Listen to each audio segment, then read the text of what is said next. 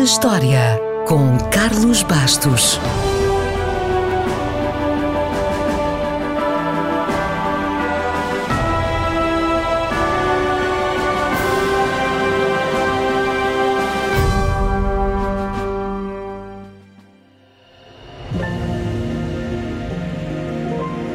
Foi a 29 de abril de 1834 que a expedição de circunavegação de Charles Darwin chegou à Patagónia e viu o topo da Cordilheira dos Andes. Durante cinco anos, Darwin viajou à volta do mundo no navio HMS Beagle. As publicações dos seus diários consolidaram a sua fama e o seu nome viria a ser mundialmente conhecido depois de publicada a sua famosa obra A Origem das Espécies.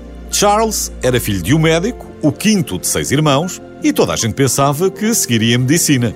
Para grande irritação do seu pai, não foi o caso. Ainda assim, não andou muito longe, só que tinha interesses mais variados e não quis ser só médico. Foi naturalista, foi geólogo e foi biólogo. Já com mais certezas do que dúvidas sobre o seu futuro, foi convidado por um amigo para uma aventura, uma viagem de cinco anos à volta do mundo. Obviamente, era um convite irrecusável.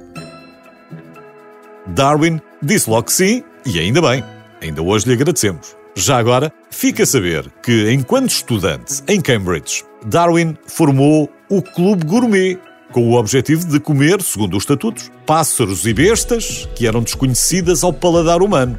Escusado será dizer que, durante a sua viagem, continuou a sua alimentação mais aventureira, digamos assim, petiscando tatu, avestruz e até um puma que, segundo as suas palavras, era extraordinariamente parecido com vitela. Não consta que tenha comido um pangolim.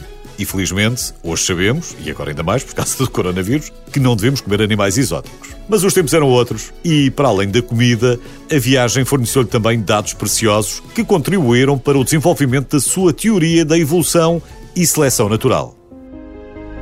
No entanto, preocupado com a aceitação pública desta teoria radical e também porque o seu trabalho geológico tinha prioridade, ele não a apresentou durante uns anos. E há uma história curiosa sobre a primeira leitura do manuscrito. O Sr. Elwin era o editor da Quarterly Review, leu com gosto a teoria, reconheceu-lhe o mérito, sim senhor, mas achava que o livro teria pouco público interessado. Já se Darwin tivesse escrito sobre pombos, isso sim é que seria de valor. Os pombos é que tinham interesse e toda a gente gosta de pombos, escreveu ele na carta de resposta. Felizmente, a origem das espécies foi mesmo publicada e os 1250 exemplares venderam-se nas primeiras 24 horas. Ignoramos quantos livros teria vendido se tivesse escrito sobre pombos. Mas sabemos que a teoria da evolução de Darwin mudou drasticamente o cenário da ciência e tornou-se a explicação dominante sobre o porquê da diversidade natural do nosso planeta.